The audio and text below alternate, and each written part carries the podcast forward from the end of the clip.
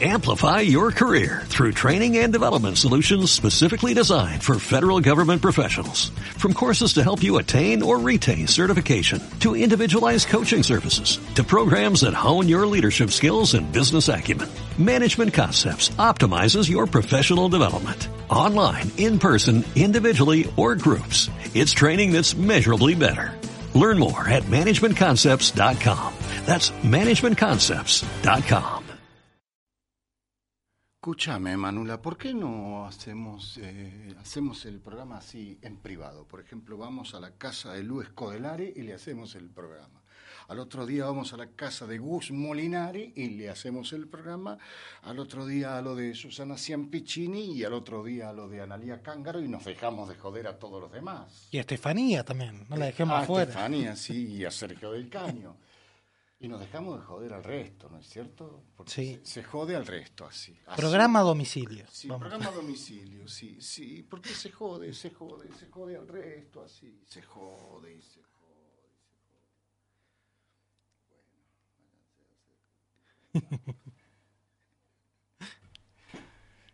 Tarirarira, gordo y feito.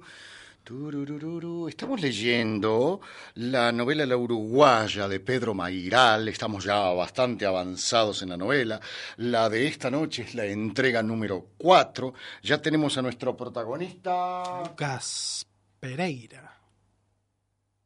cuyo matrimonio con Catalina se resquebraja, ¿no? Y vamos a ver qué pasa con ese matrimonio cuando Lucas Pereira porque eh, toda la novela ocurre durante un día, es un día, es un viaje que hace Lucas Pereira a Montevideo a cobrar unos mangos, 15 mil dólares que le depositaron editoriales de España y de Colombia, por libros que aún tiene que escribir, adelanto editorial. Bueno, decide cobrarlos en Montevideo, abre una cuenta ahí para que no lo agarre el, aquel famoso cepo cambiario que se lo transformaban en dólares oficiales y el blue era distinto, bueno, qué sé yo, ya nos lo va a contar el propio, eh, el propio Lucas Pereira. Bueno, el tipo se va a la mañana, ahí empezó la novela, se va a la mañana, le da un beso a su esposa, a su hijito Maico, se va, se toma el coche hasta el buquebús, lo- estaciona el auto, se toma el buquebús, llega el buquebús a Colonia, Uruguay, de ahí aborda un colectivo, viaja en el colectivo en la ventanilla de la derecha, nos narra perfectamente todo ese paisaje humano que hay en ese colectivo. Y recuerda, recuerda aquel encuentro con la uruguaya, que es Guerra, ¿no? Magalí Guerra Zavala, a la que conoció el verano anterior durante un encuentro de escritores, aunque ella no es escritora, una muy jovencita, tiene 28 años nada más. Lu- Acompañaba a una amiga que había llevado. Claro, la había llevado una amiga. Y Lucas tiene ya unos 40 años, Claro. ¿no? Sí, un cuaren- Cuarentón. Cuarentón. Y recuerda aquello y bueno, tiene una cita con ella en Montevideo. Vamos a ver si encuentra a la maga, si encuentra a Guerra en Montevideo. Y vamos a ver si le pagan la guita que, que le tienen que pagar. A eso viaja Lucas Pérez a mantener un encuentro secreto con aquella que conoció en Balizas, entre Balizas y Cabo Polonio, y a cobrar 15 mil dólares en un banco montevideano. Pero ya está. El tipo acaba de llegar a la terminal de Tres Cruces en la ciudad de Montevideo. Tú siempre dando la nota, la señorita cantante, batuta de tu mirada y de tu dulzura distante, voló, voló mi destino, duró mi vida un instante, el cruce de los caminos y el grillerío constante, voló, voló mi destino, duró mi vida un instante, el cruce de los caminos y tu dulzura distante.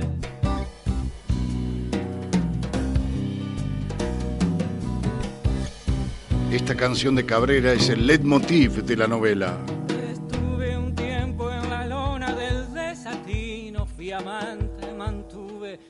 Voz chillona, voz cantarina y parlante, aquel que canta milonga en tono mayor y anhelante conoce que en la platea va el corazón. Adelante, tú siempre dando la nota, la señorita cantante, batuta de tu mirada y de tu dulzura distante. Voló, voló mi destino, duró mi vida un instante. El cruce de los caminos y el grillerío constante. Ahí está Lucas Pereira. Ya está en Montevideo. Mira, mira, mira, mira. Ya, ¿Sabes dónde está ya? Está en el banco. En la fila del banco montevideano para cobrar 15 mil dólares. Tiki taca, taca tiki. En el banco no había mucha gente. Me puse en la fila de las cajas. Arriba contra la pared había un televisor encendido para apaciguar la ansiedad de los clientes. En un programa de deportes estaban entrevistando a Luis Suárez, el del Barça, el compañero de Messi, el uruguayo Suárez. No se oía bien porque tenía el volumen bajo, pero pasaban algunos de sus goles en el Liverpool y en el Barça. Golazos con empaque de toro bravo, indetenible, y con esa cualidad rara para penetrar la materia, atravesando al medio a los rivales. El doble caño al brasilero con cara de ángel, David Luiz. Unos goles viniendo del fondo a toda velocidad, desmaterializando defensores, sin esa diagonal imposible de los goles de Messi más encarado al arco y con una patada poderosa. Dejaban la carita de Suárez en un rincón de la pantalla mientras veía sus propios goles. Se reía Suárez con sus dientes enormes y, a- y achinando los ojos. Su último contrato con el Barcelona había sido por 100 millones de dólares. Y yo ahora contento, a punto de retirar mis 15 mil. ¡Qué perejil! No podía esperar a sentir en mis manos los billetes nuevitos y crocantes. Repasé mis cuentas. Ocho mil dólares de España y siete mil de los colombianos. Al cambio del mercado negro argentino de esos días eran como 240 mil mangos. De haberlo recibido en un banco nacional me quedaba menos de la mitad. Era la época del dólar blue, el dólar soja, el dólar turista, el dólar ladrillo, el dólar oficial, el dólar futuro. No sé cuántos tipos de valores del dólar andaban dando vueltas. Nadie sabía bien cuánto valían las cosas. El peso se devaluaba, había inflación y empezaron los controles de cambio. Como si en pleno verano te pagaran en hielo y prohibieran las heladeras. Todos buscando dólares desesperadamente. Se desdobló el mercado entre el oficial y el paralelo. En medio aparecieron las cuevas, los intermediarios, los amigos de los primos la vez que me trataron de robar cuando había ido al centro a cambiar. Lo llamé después al contacto en la cueva. Le dije, me siguieron, me rompieron el vidrio del auto, me quisieron robar. Ah, yo pongo las manos en el fuego por ellos, me dijo. Son mis amigos de rugby. Como los pucho, le pregunté. No se rió, pero creo que fueron los del estacionamiento, que ya sabían dónde estaban las cuevas y te marcaban. Una situación medieval en el siglo XXI, tiempos de transferencias electrónicas y dinero virtual, y uno buscando unos papeles impresos del otro lado del río, escondiéndolos, buscando una alternativa, tratando de zafar de las medidas, de las consecuencias laterales de las decisiones del Estado, encontrando esa fisura por donde poder pasar. Tenía una idea vaga de lo que iba a hacer con la plata. Primero quería tenerla en la mano.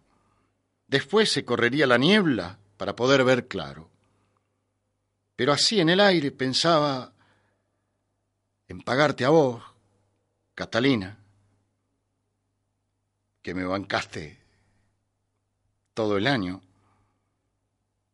pagar las cuentas atrasadas, hacer arreglos en casa, devolverle la plata a mi hermano, conseguir una niñera para que viniera a la tarde y después sentarme a trabajar nueve meses o diez quizá de trabajar tranquilo, con la puerta cerrada, sin interrupciones, la novela para la editorial española y las crónicas para Colombia. Debía dos libros, de ahí venía la plata, de dos libros que tenía que escribir. Las crónicas, bueno, ya estaban casi terminadas. Tenía que encontrarle una estructura, darle un orden.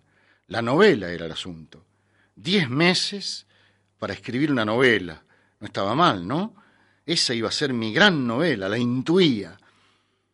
Un tipo que se iba, dejaba a la mujer y a los hijos y se perdía en Brasil, se convertía en otro. Eso iba a escribir. Iba a tener momentos en portuñol y mucho juego de palabras, mucha pólvora verbal. Iba a reventar el castellano para abrirlo como un árbol en todas direcciones. Iban a pasar mil cosas en la playa, en Brasilia, en el Amazonas, mucho sexo y lanchas por grandes ríos y contrabando y drogas, chamanes, balazos, bailongos, cuentos dentro de cuentos. Ese iba a ser mi Ulises, mi gran sertón, mi novela total. Faltaban tres personas y ya era mi turno en la caja. El guardia de seguridad se paseaba lento por el banco con paso medio ausente Seguía Suárez en el programa de televisión. Había otro tipo que si no, no, sé si era, mira, si no era el loco Abreu, el que, ¿te acordás? Picó un penal en el Mundial 2010 contra Ghana. No puede ser tan loco de picar el penal, pensaron todos, y el tipo fue tranquilo, más allá de los nervios planetarios, miró la pelota, tomó mucha carrera, se acercó con zancadas largas y cuando parecía que la iba a reventar, tic, la picó. Un sombrerito sobre la nada, una parábola del efecto demoledor de la lentitud, un elogio de la locura, y la pelota entró despacio, riéndose de los cañonazos histéricos, humillando al arquero que se tiró para el otro lado. Gran ovación, Uruguay entró en semifinales. Me intrigaba qué estaría diciendo Abreu ahí en la televisión, porque el volumen estaba bajo o anulado. Todos en la fila mirábamos la pantalla. En algún momento, sin darnos cuenta, los humanos nos volvimos Rainman. No podemos vivir sin una pantalla. Yo ya no voy al baño sin celular. Es el terror al silencio. Uno se va sumando por costumbre, cada uno con su mini televisor en la mano. Y como en el banco no se puede usar el celular, entonces hay pantalla en la pared. Por eso están. Ahora pasaban un video del archivo que habían encontrado donde se lo veía a Suárez a los 10 años más o menos, en un programa de juegos infantiles. Tenía que atravesar unos obstáculos, tirarse por toboganes, trepar. Ya se le notaba ese empaque desesperado y competitivo. A eso le sumó destreza.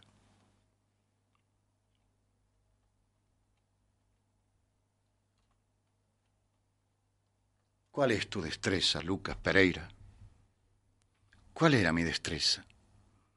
Combinar palabras, armar frases elocuentes y expresivas.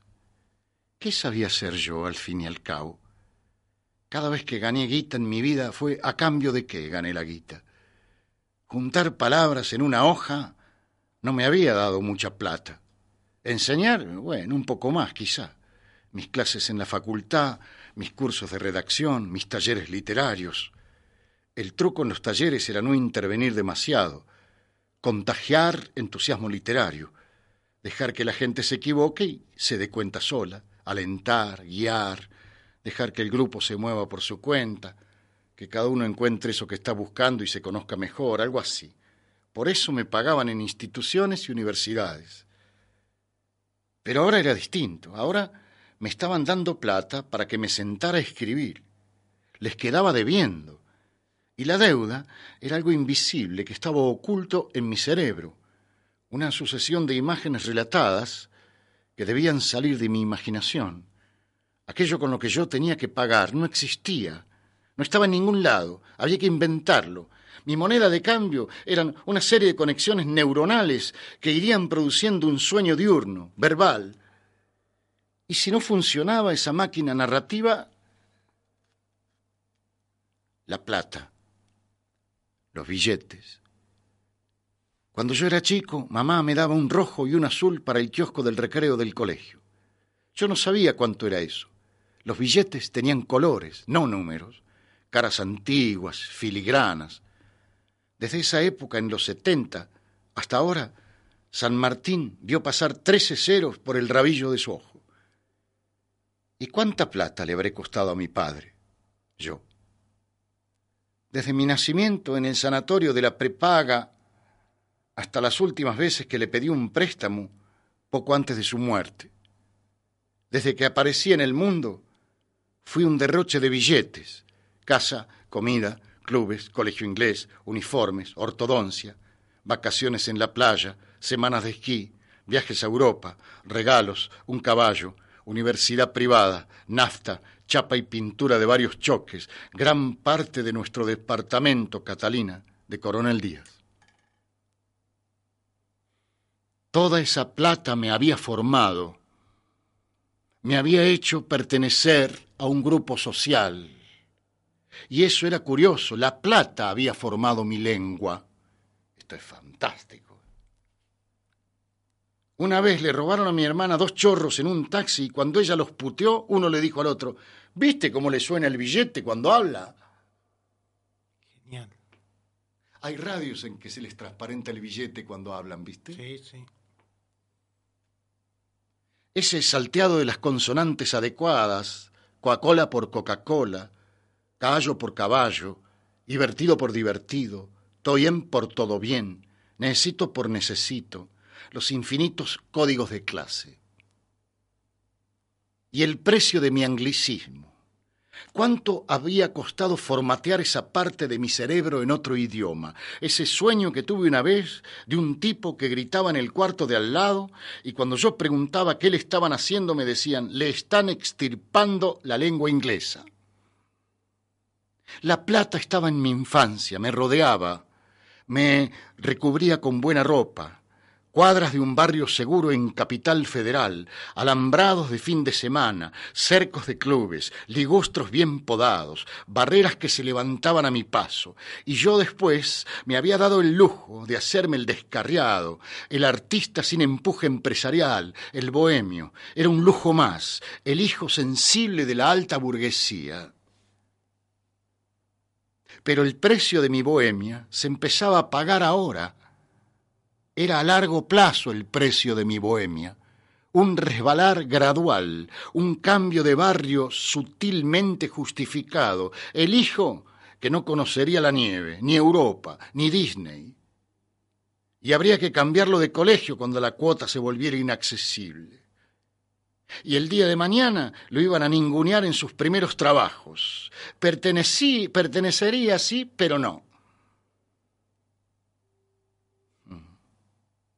Estaría semi-invitado, siempre de vacaciones en piletas ajenas y heredando el auto destartalado que debería seguir andando. Yo a los 25 tuve que aprender a limpiar mi propia casa, pasar la aspiradora, lavar los baños con sif, meter ropa a lavar, colgarla, cocinar dos veces por día, lavar los platos antes de irme a dormir. Yo, vivir mi vida. ¿Eso había sido bueno o malo? Sí, ahora a los cuarenta y cuatro. Era malo. Definitivamente pésimo. Así lo sentía. Estaba cansado. Quería tener mucama por hora o al menos niñera parte del día para poder encerrarme y tener un rato libre para escribir, o al menos simular que escribía. Quería estar solo y creía que la soledad costaba mucha plata, implicaba mucamas haciendo las cosas que yo no quería hacer. Me sentía el pobre entre los ricos, el mendigo de los countries, el colado por un rato en la guita de los otros. Quería mis dólares ya. Escribir escuchando que alguien pasa la aspiradora en algún cuarto de la casa y no ser yo eso me pareció un lujo. ¿Quién hubiera dicho, cuando en la adolescencia dormía hasta tarde y la mucama pasaba la aspiradora por el pasillo afuera de mi cuarto y me golpeaba la puerta con el tubo? Muchos despertares así. Eran las aspiradoras que me estaban llamando. Ya vas a ver, Lucky. Ya vamos a entrar en tu vida, ya nos vas a conocer. Turbinas de aspiradoras sonando a todo volumen como una premonición. El próximo en la fila era yo. Me aseguré de tener el pasaporte en el bolsillo. Era la una de la tarde. Mirá lo que va de la novela y salió al amanecer de su casa. Página 66, son la una de la tarde. Estaba a un patito de la fila para llegar a la meta. Una mujer de saco violeta hablaba con la cajera, se conocían, se oía todo. Me fijé quién estaba detrás de mí, un tipo de unos cincuenta años, y más atrás había más gente. Iba a tratar de no hablar fuerte para que no se escuchara mi pedido. No había mampara para aislar la actividad de la caja como acá, como en Buenos Aires. En Argentina habían obligado a los bancos a cubrir el área de las cajas para que no se supiera cuánta plata retiraba la gente. Eso fue después de que balearan a una embarazada que salió del banco con la plata para una operación inmobiliaria. No me acuerdo cómo se llamaba. Culparon al banco. El cajero estuvo sospechado. Fue la más impresionante de una sucesión de salideras violentas y los bancos terminaron poniendo esas mamparas que tapaban las cajas. Acá no. En Montevideo estaba medio expuesto. Se fue la señora de saco violeta. ¿Quién sigue? dijo la cajera. Me acerqué y le hablé medio agachado a través de la abertura por donde se pasaba la plata. Quería retirar quince mil dólares, dije bajito, pasando el pasaporte. Hábleme por acá, me dijo señalando una especie de parlante redondo justo frente a su cara. Repetí mi frase lo más bajo posible. ¿Quince mil? preguntó y sonó fuerte. Asentí con la cabeza. Miró mi pasaporte, buscó algo en la computadora, salió de la caja. Habló con un empleado en uno de los boxes. Me miraron. El empleado le dijo algo. La cajera volvió. Normalmente los retiros por más de diez mil dólares se hacen en Casa Central, salvo que avise con anterioridad a la sucursal. Pero vamos a hacer una excepción, ¿sabe? Ah, no, no, no sabía eso, gracias. Me hizo firmar el recibo, verificó mi firma, volvió a salir de la caja, fue hacia el fondo, se perdió tras una puerta, demasiada actividad. Reapareció con un fajo, lo metió en la contadora eléctrica de billetes. La máquina hizo un ruido horrendo y delator.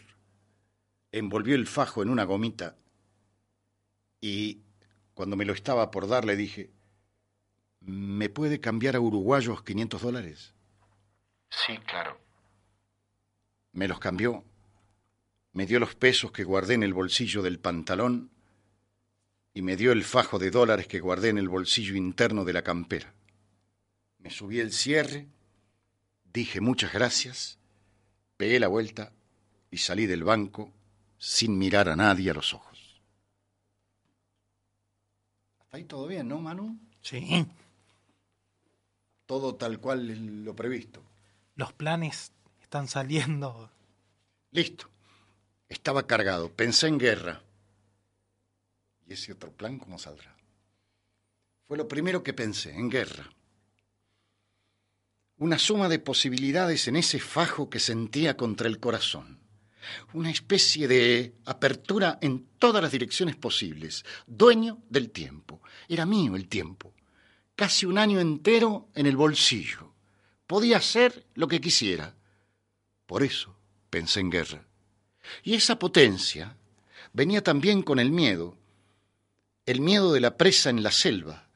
La paranoia me pisaba los talones. Apreté el paso, corté en diagonal por la plaza del entrevero, crucé mal la avenida por la mitad de la cuadra entre los autos y me metí en la pasiva.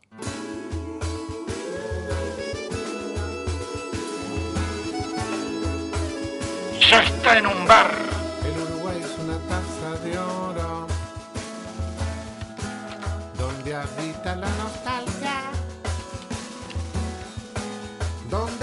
Cuentan historias cortadito de por medio en la esquina de algún bar. El Uruguay es una mina de oro, con su hermosa minifalda, taconeando por el barrio, revoleando corazones, por la cuadra viene y va. Encontraría guerra. El Uruguay es una taza de oro a Magalí Guerra Zavala. Donde toma Benedetti, con Galeano y con Lonetti, se desviven en poesías, describiendo este lugar, donde el pescador disfruta de la brisa que regala el río ancho como mar. El Uruguay es una taza de oro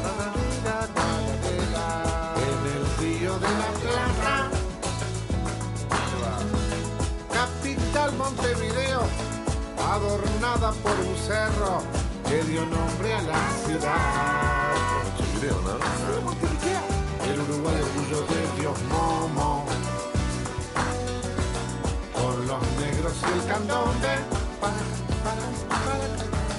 Acoplado con la murga, bombo, plato y redoblante, regalan felicidad. Estamos leyendo La Uruguaya de Pedro Mairal. La taza de oro, carnaval y marioneta, donde un padre se desgarra cuando ve que los muchachos se van para otro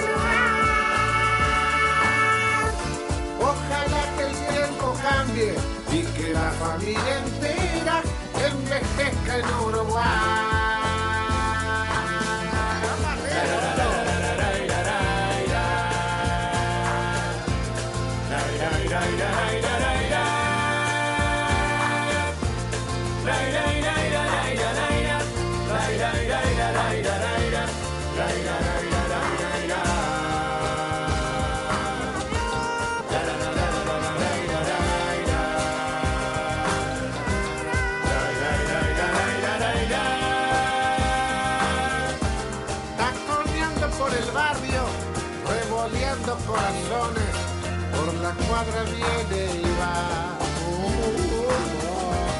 El Uruguay es una taza de oro.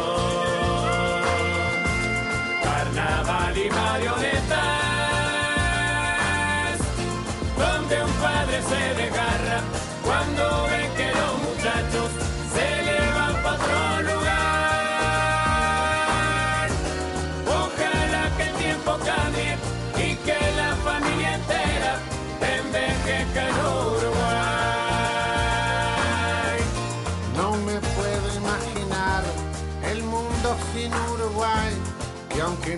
en chico, es lo más grande que hay. El Uruguay es una taza.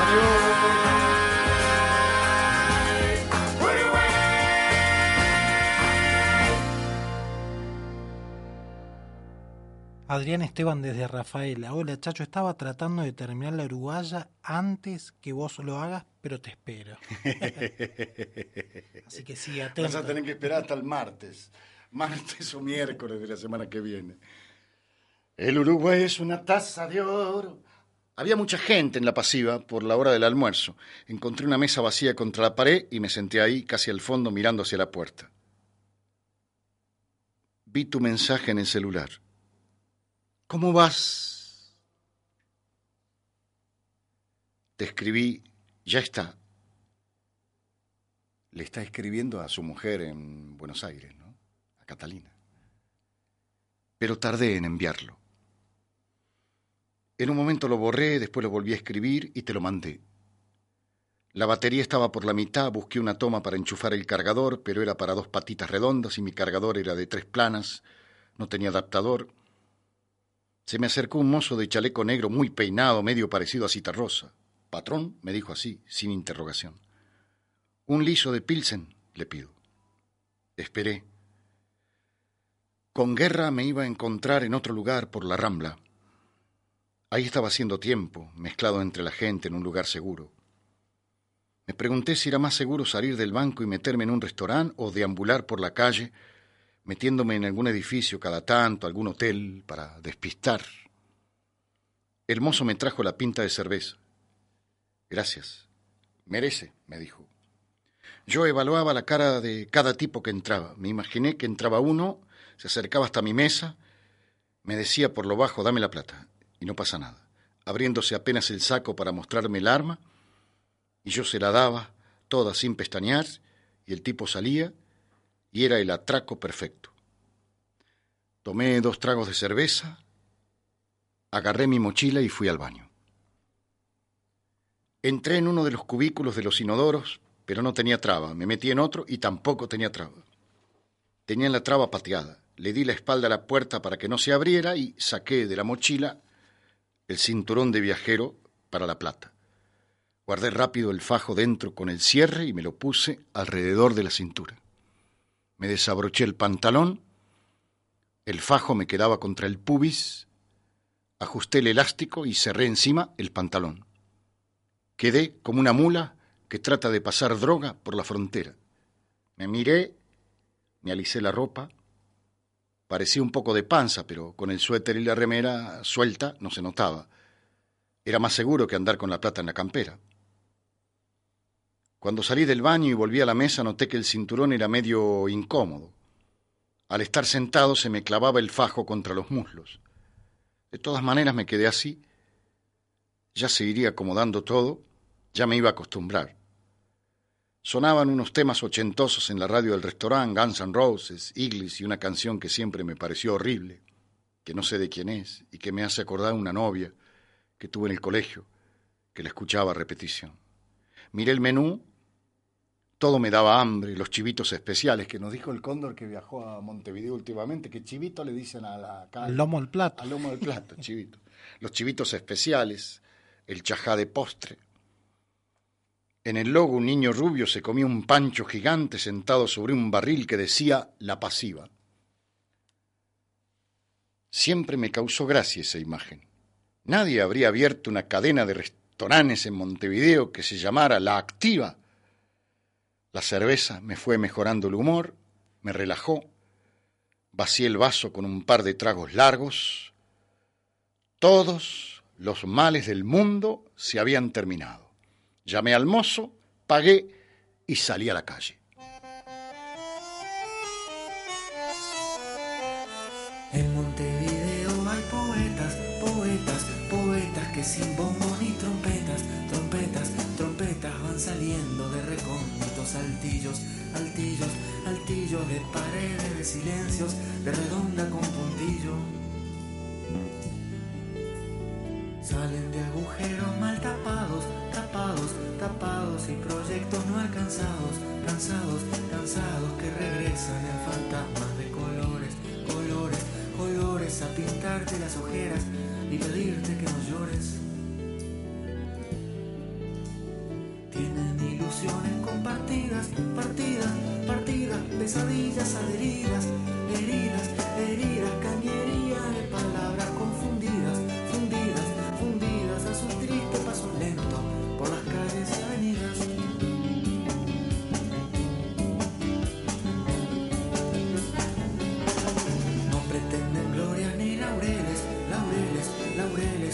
a papeles, papeles, papeles, experiencias totalmente personales, sonales, sonales, elementos muy parciales que juntados no son tales.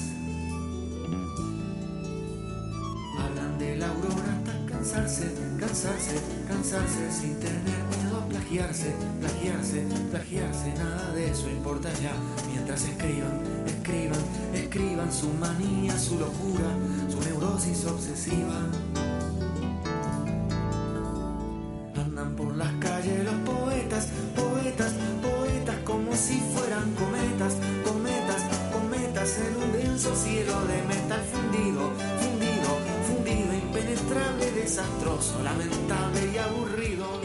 Leyendo La Uruguaya de Pedro Mairal, cuarta entrega. Juan Juancito Juancho, buenísima, me reenganché. Abrazos, los sigo escuchando. Por fin. De palabras retorciéndose confusas, confusas, Ahora sí. confusas en delgadas servilletas como alcohólicas reclusas. Andan por las calles escribiendo y viendo y viendo lo que ven, lo van diciendo, diciendo y siendo ellos poetas a la vez que se pasean, pasean, pasean, van contando lo que ven y lo que no, lo fantasean. Miran para el cielo los poetas, poetas, poetas, como si fueran saetas, saetas, saetas arrojadas al espacio que un rodeo, para clavarlas en Montevideo. Y yo estaba jugado, felizmente digo, ¿no? Lo sentí cuando el sol me dio en la cara. Había tomado los recaudos necesarios. Ahora no tenía más que entregarme al movimiento del día. Me relajé y disfruté la caminata. Iba al encuentro de una mujer. No había nada más lindo que eso. Era un día azul de septiembre, todo alrededor, Montevideo. Llegué a Plaza Independencia. El monumento a Artigas proyectaba apenas una sombra. Había una pareja de brasileros desorientados mirando un mapa. Me pareció haberlos visto en el buque. El hombre musculoso, medio café con leche, gorrita con visera, la mujer con peluquería reciente, muslos fuertes, jeans ajustados, aros grandes, señalaban hacia arriba algo detrás de mí cuando pasé por al lado. Caminé unos pasos más y me di vuelta. Ahí estaba el Palacio Salvo, gigante. Guerra me había mandado un, me había mandado un link al disco solista del cantante de Blur que tenía en la tapa una foto de ese edificio antiguo. Medio art medio gótico. Hay uno gemelo en la Avenida de Mayo, en Buenos Aires, el Barolo. Tienen los dos una torre con un faro. En algún momento esos dos faros se mandaban señales entre las dos ciudades. Eran como un portal de entrada al Río de la Plata. Ahí estaba, imponente, Palacio Salvo. Pero en la tapa del disco se veía desde otro ángulo como desde arriba, desde un edificio más alto. Mira alrededor, probablemente habían sacado la foto desde un piso alto de esa torre, el Hotel Radisson. Así fue la carambola instantánea de asociaciones. Miré a los brasileros que miraban el edificio que estaba ahí y era idéntico al de la foto sacada desde el Radisson para la tapa de un disco que me mandó Guerra. Con esos rebotes en mi cabeza, mi cabeza subió hasta un piso alto y trepó mi deseo. Podía hacerlo. ¿Por qué no? Crucé la calle y entré en el Hotel Radisson. Hotelazo. Había poca gente en el lobby, piso de mármol, sillones de cuero, techo alto, superficies lisas, el espacio vacío del lujo, el aire internacional. En recepción me atendió un tipo joven que me vio medio vacilante. ¿En qué lo puedo servir, señor? Buenas tardes, quería saber cuánto sale una habitación en el piso. ¿Cuántos pisos son? Hay habitaciones hasta el piso 24, señor. En el piso 20, con vista a la plaza, ¿cuánto sale? ¿Una cama doble? Sí. 240 dólares la noche, señor. Lo miré. Pensé que iba a ser más caro. Pensé que el valor demasiado alto iba a decidir por mí, dejándome fuera de esa posibilidad. Perfecto, quiero una habitación. ¿Una sola persona? Sí. ¿Me permite una tarjeta de crédito? Si lo pago ahora mismo en efectivo, ¿necesita tarjeta? No, si lo paga ahora, no. Me costó sacar la plata del cinturón. Hice unas maniobras sospechosas.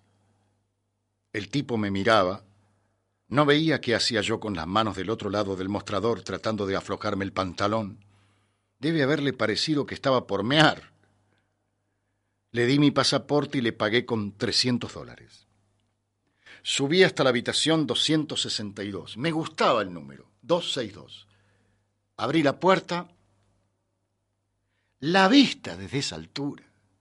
La torre extraña del Palacio Salvo. El horizonte del río al fondo. Estaba viviendo mi vida. Basta de sublimar con la literatura, inventando historias. Quería vivir la mía, ver y palpar, entrar en la realidad, entrar en guerra en guerra contra mi puta fantasía, mi eterno mundo invisible. Me senté en la cama, probé si rebotaba bien. Quería abrazarla desnuda ahí, su cuerpo real conmigo. Esa era la cama donde pasaría por fin del pensamiento al acto. Vos ya lo habías hecho pasabas al otro lado del espejo cada tanto. Piensa en Catalina, ¿no? Traías de vuelta olores, humores, opiniones, risas, ecos de una intimidad que yo no conocía. Después soñaba sola a mi lado. Yo también soñaba solo, Catalina. En ese momento, ahí sentado en ese cuarto vacío, era una especie de director buscando locaciones para una película que nunca iba a filmar. No dejé nada en el cuarto, salvo una biografía enorme de Arthur Rimbaud, de 600 páginas, que había llevado para terminar de leer y ni había abierto en todo el viaje. Me pesaba en la mochila, quedó sobre la mesa de luz. Fui al baño, hice un pis largo y espumoso, con los nervios de la plata no me había dado cuenta de las ganas. Me lavé las manos, la cara, me miré al espejo, me peiné un poco el pelo aplastado por las horas de ómnibus. Ahí estaba mi cara, Como siempre me sentí medio irreal. Dije, vamos, Pereira, vamos. Antes de salir del cuarto, le saqué una foto a la ventana. Eran las dos menos diez. Y la novela empezó a eso de las cinco de la mañana. ¿no? Crucé la plaza y bajé por la calle detrás del Teatro Solís, una calle ancha que va hacia la Rambla, otra vez un pedazo del horizonte morado del río abierto. Tuve la intuición de un poema, pero no lo anoté ni me acuerdo qué pretendía decir. Quizá era puro entusiasmo de la cerveza, nervios anticipatorios. Pero andaba con el espíritu diáfano intuyendo un poema celeste, atmosférico, con la resolana íntima de una Montevideo medio desierta, y me acordé de ese viejo poema de Borges sobre Montevideo, donde habla de la piedad de un declive. Mi corazón resbala por la tarde, como el cansancio por la piedad de un declive. Después el viejo lo corrigió y puso resbalo por tu tarde, como el cansancio.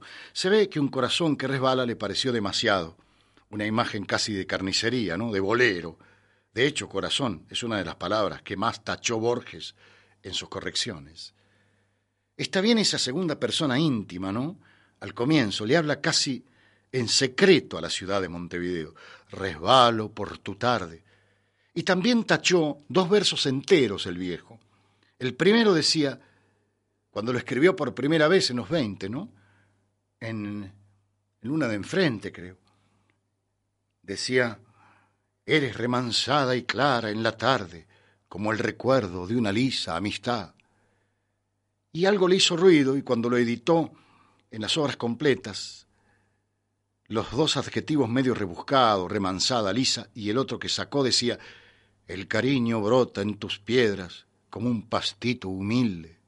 Le habrá parecido medio sentimental, ¿no? Con ese diminutivo. Y lo sacó. Pero el poema me gustaba. Habla de la capital uruguaya como una Buenos Aires del pasado. Dice Borges, eres nuestra y fiestera como la estrella que duplican las aguas. Fiestera, ¿no? Aunque hoy día se enrareció, porque el término fiestera se, se cargó de erotismo, y, pero sigue siendo una buena palabra, fiestera. Es que está el candombe ahí, y el aire duplicado de Montevideo, igual pero distinta, moviéndose en el reflejo. Montevideo, resbalo por tu tarde como el cansancio por la piedad de un declive. La noche nueva es como un ala sobre tus azoteas Eres el Buenos Aires que tuvimos, el que en los años se alejó quietamente. Eres nuestra y fiestera, como la estrella que duplican las aguas. Puerta falsa en el tiempo, tus calles miran al pasado más leve. Claror de donde la mañana nos llega sobre las dulces aguas turbias. Montevideo, antes de iluminar mi celosía, tu bajo sol bienaventura tus quintas, ciudad que se oye como un verso, calles con luz de patio, Montevideo, ciudad que se oye como un verso, calles con luz de patio. Yo, Borges, resbalo por tu tarde como el cansancio por la piedad de un declive Resbalo por tu tarde como el cansancio, por la piedad de un declive. Resbalo por tu tarde como el cansancio, por la piedad de un declive. Resbalo por tu tarde como el cansancio, por la piedad de un declive.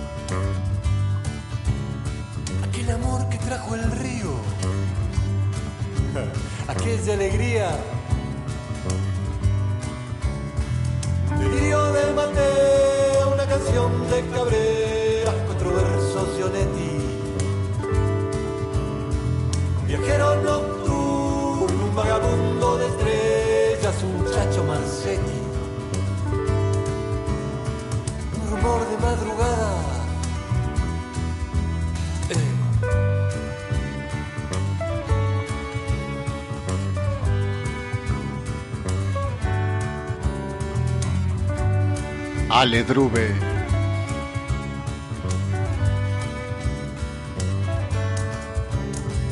La alemana, el negro y su cajón. Un gurí, un bandoneón. El flaco, vení. Vamos a tomar la calle, a liberar el barrio.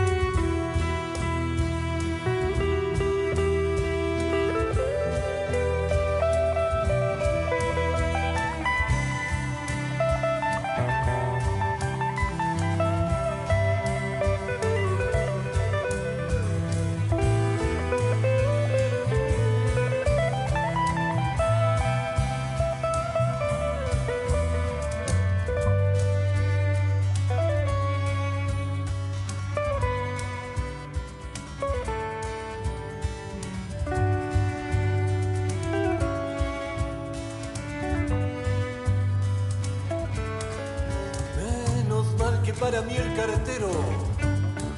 Sigue siendo el viento verdadero que me trae las noticias, los poemas, las canciones, aire sagrado.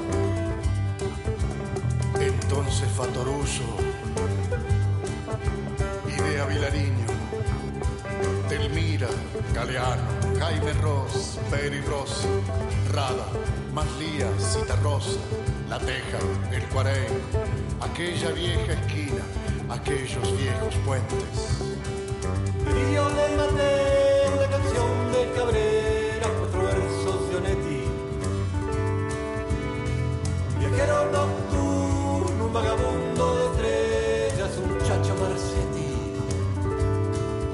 Todo este amor de madrugada.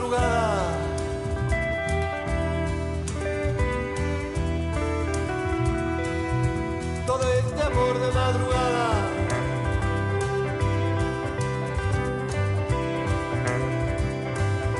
de pie, de pie.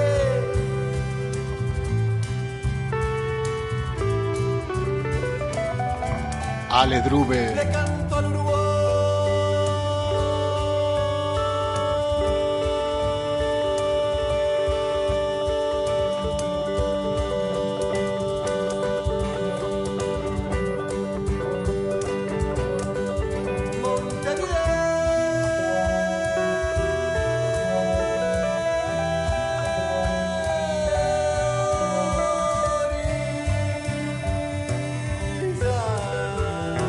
Lejos el bodegón de Santa Catalina con su toldo amarillo.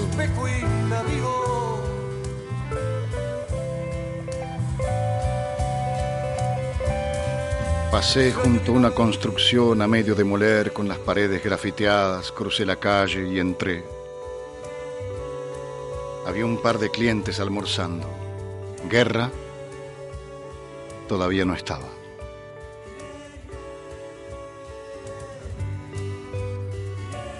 Saludé y me senté afuera en una mesa mirando hacia el lado en que Guerra iba a venir caminando.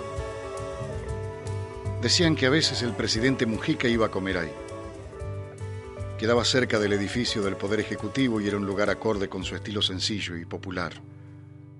Un bodegón antiguo sin pretensiones, con sillas de aluminio en la vereda y comida honesta. Se estaba bien a la sombra del toldo. Cata, en ese bar, con el nombre de tu santa, esperando a una mujer a la que había visto dos veces en mi vida. La primera vez en enero y la segunda en ese mismo bar en marzo. Te estoy leyendo La Uruguaya de Pedro Mairal. Continuará mañana a la medianoche, aquí, bajo esta hermosa luna. Operador César Calvi, productor general Manula Alacino, gracias. Hasta las estrellas, siempre. J'ai besoin de la lune pour lui parler la nuit. J'ai besoin du soleil pour me chauffer la vie. J'ai besoin de la mer pour regarder au loin. J'ai tant besoin de toi, tout à côté de moi. J'ai besoin de la lune pour voir venir le jour. Tant besoin du soleil pour l'appeler la nuit.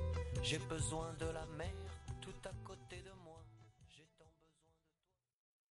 Amplify your career through training and development solutions specifically designed for federal government professionals. From courses to help you attain or retain certification, to individualized coaching services, to programs that hone your leadership skills and business acumen, Management Concepts optimizes your professional development. Online, in person, individually, or groups, it's training that's measurably better. Learn more at managementconcepts.com. That's managementconcepts.com.